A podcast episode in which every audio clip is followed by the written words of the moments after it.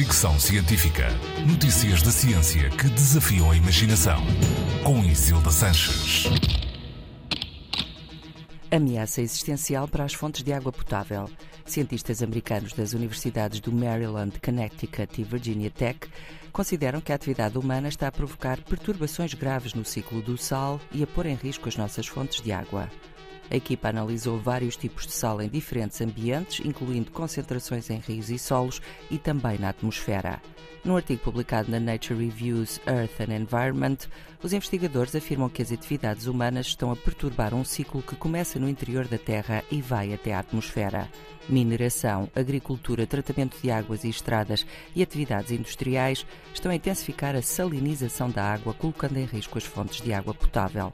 Pelos cálculos dos cientistas, a salinização dos solos já afeta em todo o planeta o equivalente ao território dos Estados Unidos e a quantidade de sal no ar que respiramos também tem vindo a crescer.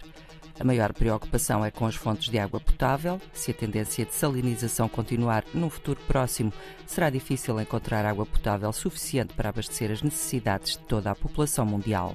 Os cientistas chamam ainda a atenção para o facto dos níveis de sal terem influência noutros aspectos menos óbvios, na quantidade de neve que cai, por exemplo, ou na probabilidade de se desenvolverem doenças respiratórias.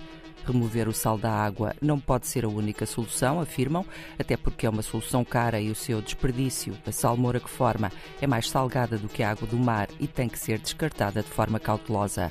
Por isso, os investigadores apelam a outro tipo de medidas, nomeadamente a que não se use sal para retirar o gelo das estradas, uma atividade que consideram ter grande impacto no ciclo do sal dos Estados Unidos, país onde foi realizado o estudo.